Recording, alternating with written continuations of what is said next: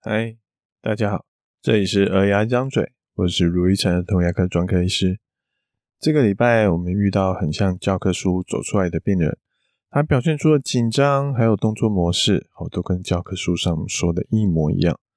当然，我们也就用着教科书上应对方式来处理，也顺利成功落幕。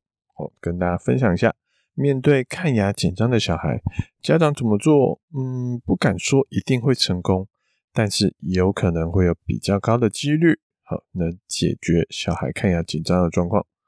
还有在最后，好，我会来聊聊台剧《模仿犯》，我看到一半，对其中一段特别有感的心得。好，那就开始喽。我们现在说说这个紧张的小病人，好，是个七岁的小男孩，好，我就叫他小雅好了。好，小雅第一次来我们这边，看起来在别的地方受到了一些惊吓，来的时候畏畏缩缩的。躲在妈妈的后面，好，不敢正面的面对我们。遇到这种病人，其实通常我不会急着就要他立刻躺下来，立刻配合，好，因为人家真的就是来到一个没有到过的地方，会紧张，诶，其实很正常啊。哦，有些小朋友光是要他躺在椅子上，甚至坐在椅子上，就已经紧张的不得了了。好，所以他可能连这样都做不到了。我就看到，嗯，小雅特别紧张，我就说好，没关系，妈妈你先等一下哈，她不用急着上来，但呃，就跟妈妈了解一下小雅今天什么问题，她怎么了，她以前是不是有做过什么事让她特别的紧张，以前的看一下情形如何，然后跟妈妈分明说明一下，分析说明一下现在的状况。那小雅，然后我就跟妈妈说，诶，小雅现在这样这么紧张啊。连看到他的嘴巴好像都有点困难，那这样子我们完全不知道他的状况。其实你对于说牙齿要怎么处理，我也没有办法给妈妈一个很好的建议。所以我有两种方式，好，可以给妈妈参考选择。看第一个，好，看妈妈是要先半强制的，你就让他躺下来，他可能会紧张会哭，可是我快速可能诶两三分钟全部看一下。知道说他现在牙齿诶有没有蛀牙，蛀牙多大，位置在哪里，蛀牙有几颗，我就可以给你一个初步的建议，然后再看看下一步我们怎么走会比较好。这是第一个方案。第二个方案是，那我们就开始进行行为管理的部分，好，就是看小朋友状况去沟通，让他理解，知道说看牙要怎么进行的。那虽然这状况对小孩的将来看牙的行为会有帮助，但是像他这样子一来就很紧张的小朋友，这花的时间可能就会很长。有些人搞不好花个十分钟以上都还没有看到牙齿，甚至有的小朋友这中间过程会大哭大叫挣扎。呃，那有些家长他会觉得他好像我花了这么多时间还没有看到牙齿，那我到底来这边干嘛的？好，所以两种方法其实都有人选择。那我就问妈妈说：“哎，妈妈比较希望走哪一种？”在这边其实就是我们第一个重点。好，现在的医疗上啊，它已经不是传统的医生说什么就做什么会比较好，好，而是在合理的范围下，不能说哎，明明要开刀的，你就叫他随便随便轻轻松松擦个药就好了。这种当然不是家长说了算，可是，在合理的范围下。我会尽量的问家长，看家长比较重视什么，比较希望往哪个方向前进。有些家长希望快速了解资讯，有些家长希望照顾好小朋友的心情。这没有说哪个是对，哪个是错，就看家长比较重视什么。那小雅的妈妈就说，她知道小雅看牙，诶，从以前到现在就是很紧张。可是如果要治疗牙齿，诶，可能也是要面临一样的问题。那她会说，与其这样子。不如我们从一开始就来好好的处理小雅的行为，所以妈妈就选择第二条路，开始处理小孩小雅的看牙行为。我就说了没问题，好，那就说了一些注意事项，好，有什么东西需要家长配合，就请妈妈可以 Google 看看，好，我们之前说的三静的故事，好，三个安静可以让妈妈好可以更好的帮助小孩看牙。一，然后在这边我也跟妈妈做了一个提醒，好。小雅其实她的年纪蛮大了，七岁了。哦，其实真的要挣扎，要用力，哦，其实是有点危险的哦。尤其我们许多尖尖的东西，它这样子乱动，哎，搞不好会受伤。所以，我们为了保护它，我们会助理会稍微扶住保护性的抓住他的手，让他手不要来抓我们围茧的东西。可是他的力气已经算大了，他如果诶硬要抓，我们助理也要用力的扶住，那手啊脚啊可能会有些抓握的痕迹，那我就请妈妈稍微见谅，好，这真的是为了保护他。那这边就是我们的第二个重点，就是有些事情我们会尽量先跟妈妈事前好好的说明，而且有时候会先提最坏的情形，好，因为没事，当然大家都开心嘛。可是，诶，最坏的事情，呃，会到什么程度？先让妈妈有个心理呃建设，可能会比较好一点。毕竟，呃，会发生什么事，我们真的也都不知道。能不发生最好，但发生了，至少诶，医生有说过，这可能妈妈会比较放心。事前的说明会比事后的解释来好上许多。妈妈也说没问题，她清楚了解，好，她也同意，好，我们这样的保护性的做法。所以我们就开始啦，然后就开始请小雅在我们的诊疗椅上准备看诊。小雅七岁了，好，其实很懂事了，至少她听别人说话，听大人说话都听得清清楚楚了。我刚刚跟妈妈说的这些东西啊，包括危险，包括要请她帮的忙，哦，包括甚至手脚会抓住她，其实我都在小雅面前就直接说，我也没有故意说，故意用英语，故意用台语，好去跟。去让小雅听不懂，好，这其实也是我们想要的，因为他知道在这边，在我们诊所的规则是如何，其实对看牙来说只会有好处，不会有坏处。毕竟我们定的这些规则，规则不是故意要让他触犯了再来处罚他，我们不是故意那种什么心理变态啊，故意看他犯错然后电他啊什么的，我们不会做这种事情啊。我们希望是他可以配合这整个过程，让看牙的过程更流畅。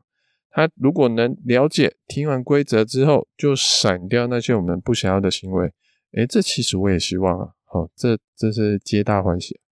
只是小朋友有时候他们会觉得说啊，医生说的哈，都只是吓唬我而已的。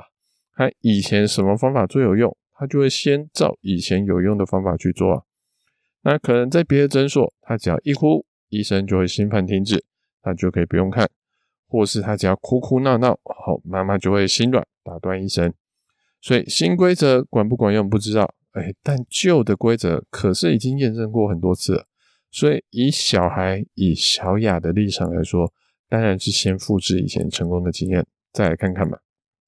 所以小雅躺在我们的椅子上，一开始都还好。但一看到我举起了一个东西，好，他就开始看大哭。好，举起什么东西？其实就是我们检查用的镜子。我们叫它口镜。好，放到嘴巴、放到口里面的镜子。这小孩就开始大哭啊。那哭的时候，好，其实小朋友的哭有分很多种，有的是会一边哭一边还说“我不要这个”。好，他会有明确丢出他的原因。这个其实我们比较好处理。也代表小孩有更多的理性层面在，虽然他是哭的，但他的理智还保有一点点，可以更好的去化解。但小雅的哭，小雅的哭声呢，她就单纯就只是哭，就啊啊啊，然后有的人甚至还开始尖叫。这种没有诉诸任何理由的哭，我会把它归类为比较原始情绪性的，好，拒绝沟通方式的哭。那我就坐着椅子往后滑了一小步，说：“你哭没关系，我等你。好，你哭结束了，我们就继续。”那小雅呢？好，就还是大声的哭，持续了一阵子。我中间我没有做任何事情，好，但是哭一哭，妈妈看不下去了，忘记了我刚刚请她帮忙的三进原则，就在旁边跟下来说。啊，小雅，这个又不会痛，赶快给医生看完，我们赶快出去，赶快玩游戏啦。好，听起来妈妈很努力的在帮忙安抚小孩，但效果如何呢？小雅呢，原本是头朝上，头朝着我的方向，好，那边大哭。结果一听到妈妈开始在跟她说话，她就头开始歪向一边，好，可是嘴巴也没有停着，好，甚至手开始伸向妈妈说：“我要妈妈，我要妈妈。”好当小雅知道哭闹对医生没有用的时候，她的呃谈判对象，她的要求诉求的对象，就从医生改成了妈妈。好，这就是我们如同教科书上面写的，呃，小孩对家长的一个依附的行为。那看到这样子，好，我们也采取了教科书上建议的事项。我就跟小雅的妈妈说，呃，妈妈，好，虽然虽然你在这边，你不会真正就让他这样子放弃治疗了。我清楚知道妈妈会想要帮我们的忙，但是小雅看到你啊，在这边。看到他都哭得这么伤心的，你却没有来帮忙打断医生，没有来救他，他可能会有点疑惑，说是不是他哭得不够厉害，挣扎得不够厉害，所以妈妈才没有来打断我，没有来救我。好，所以他小雅的反抗行为会越来越害，越厉害。我会建议妈妈，你先外面稍等一下，他才可能会愿意重新听你的话，重新听我们的话。等小雅比较冷静了，我会再请妈妈你回来。哦，而且妈妈你要注意一下，当你一出去，小雅会觉得说啊，妈妈要丢下我了，我要哭得更大声来让妈妈回来。哦，这是很正常的事情哦。好，就不要紧张，好，你就外面稍微等一下就好了。好，妈妈就点点头，就很配合的，好，呃，出去，然后关上门离开，在候诊区等。那小雅也就正如我们说的。哎，哭得更大声了。中间偶尔喃喃几句“我要妈妈”，哦，可是这整个过程呢，大部分都还是我们刚刚说的，他是没有文字的哭，他就只是情绪性的那边大哭大叫尖叫。我没有凶他，我也没有骂他，我就是一样在旁边冷静的，好提醒他两句。等他声音变小，听得到我说话的时候，就补上说：“你哭没有关系，我等你。”还有另外一句是。你只要帮我的忙，我们就会请妈妈回来了。那小雅有立刻乖乖的听话吗？当然是没有啊。哦，那小雅就像我们刚刚说的，诶，越来越大声之外，她看哭了一下，发现，诶，妈妈怎么还没有回来？而且医生怎么还是继续？我以前的这些招式没有用的吗？那小雅就把动作再升级，她开始用脚在那边踩我们的椅子。这样子，砰砰砰，好，这样子跺我们的椅子，好，可是我们还是没有动作，就让他继续的发泄。面对小孩哭闹，我们不用打他，不要骂他，只要确定他的安全，就冷静的看着他就好了。因为当他付出得不到回报，那要么是放弃，好，愿跟我们配合，要么就是采取更激烈、更多不同的动作。那小雅呢，就选择了后者。她发现，诶，她踩踢椅子都没有用，那她要再更进一步。她开始想要从椅子上翻滚，甚至准备要爬了起来。可是椅子，我们平时躺下来的时候，它是升高的。她如果从椅子上翻滚啊，或是爬起来，其实蛮危险的。跌到地板，诶，那个有时候可能真的会有各种状况的伤痕，或是会出现。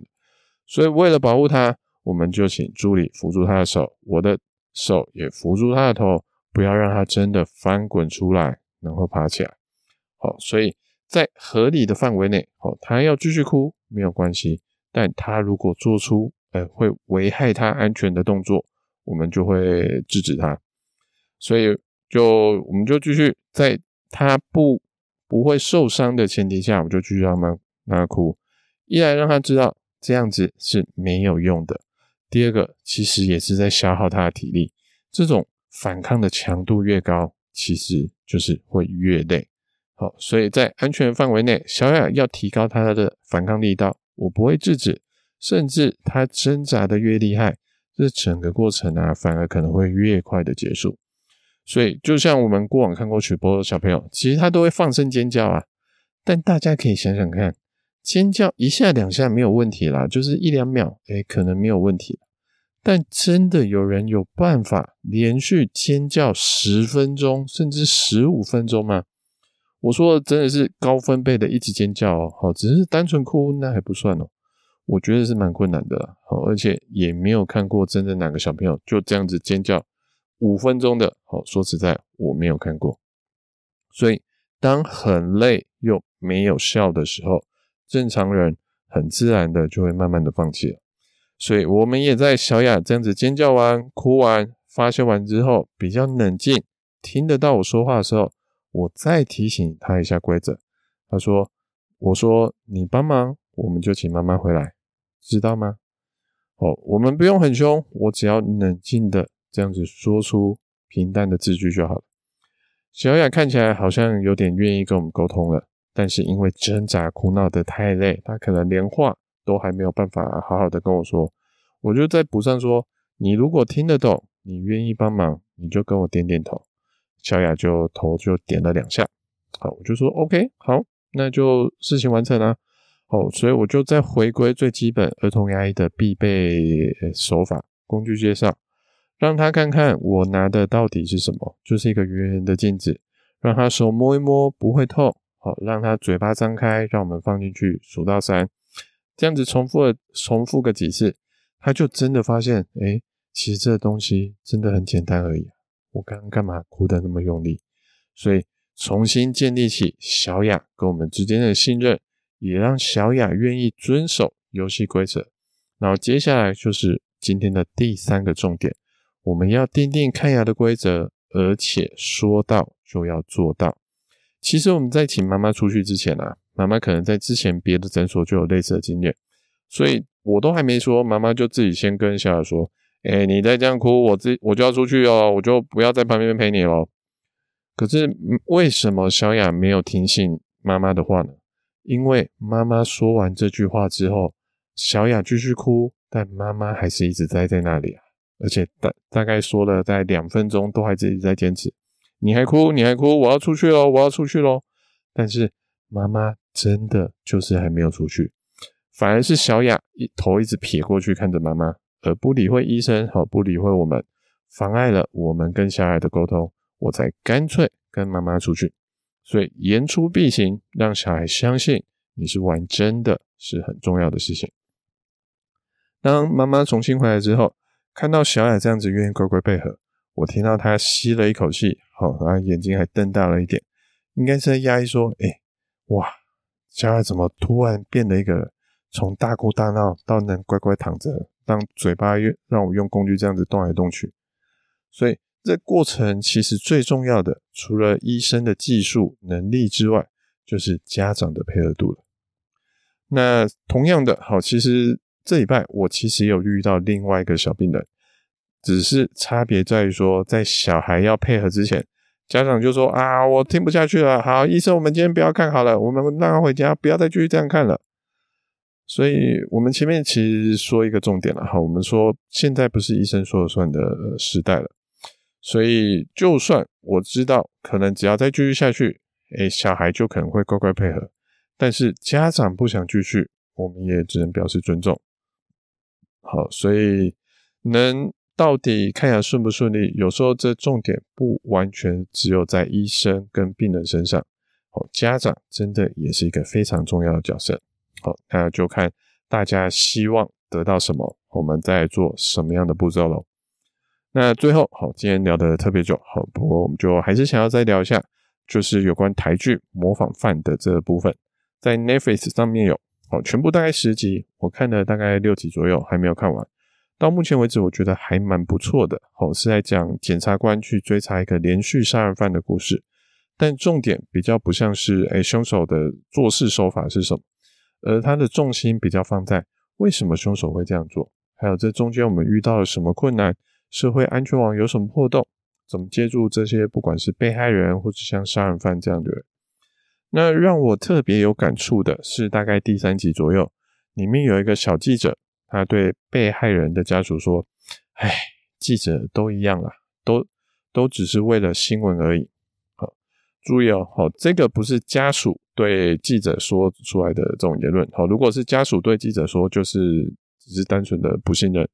可是这这边这句话其实是小记者自己对家属这样说出来的话，说出来这种贬低记者的话，在那个情境里，好，有点类似自嘲，也有点像是在忏悔，好，觉得自己怎么为了新闻，还反而伤害到了这家属的部分，算是小记者有点呃忏悔的那种感觉。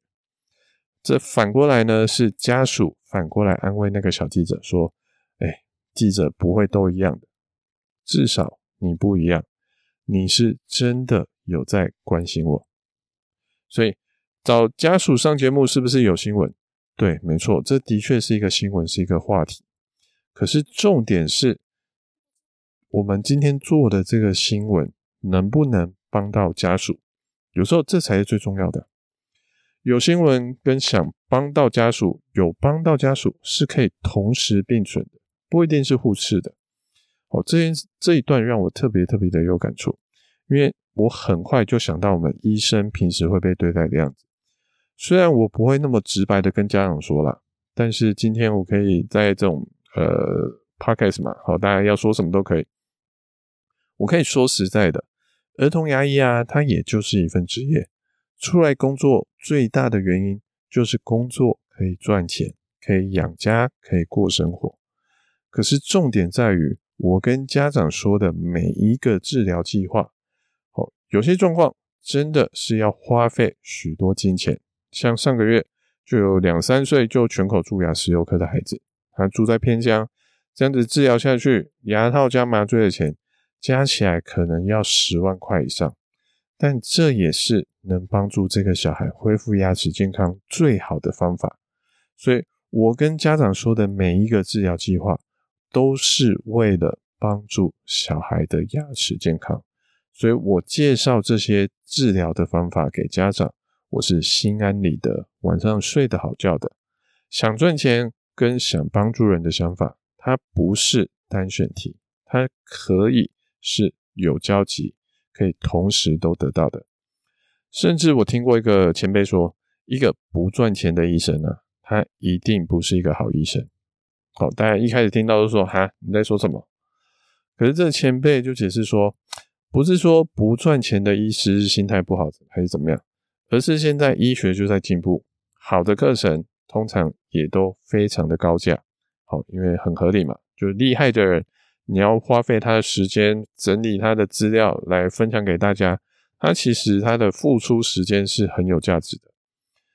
而牙医系毕业能让我们学到最基本的医疗技术，但一些更专精、更先进的技术，常常都还要医生在毕业后自掏腰包来进修。而且那个费用常常会比我们想象中的还来得更贵。好，有听过十几万的，甚至几十万的。好，其实真的都有听过。所以有钱的医生是不是一定会去上这些课？很难说。但是没有赚钱的医生，他没有那个余力来上这些课，他的能力就会慢慢的跟那些还有在持续进修的医生们拉开距离。所以，只靠毕业时累积的技能，就这样子帮病人看牙一辈子，这真的能算是一个好医生吗？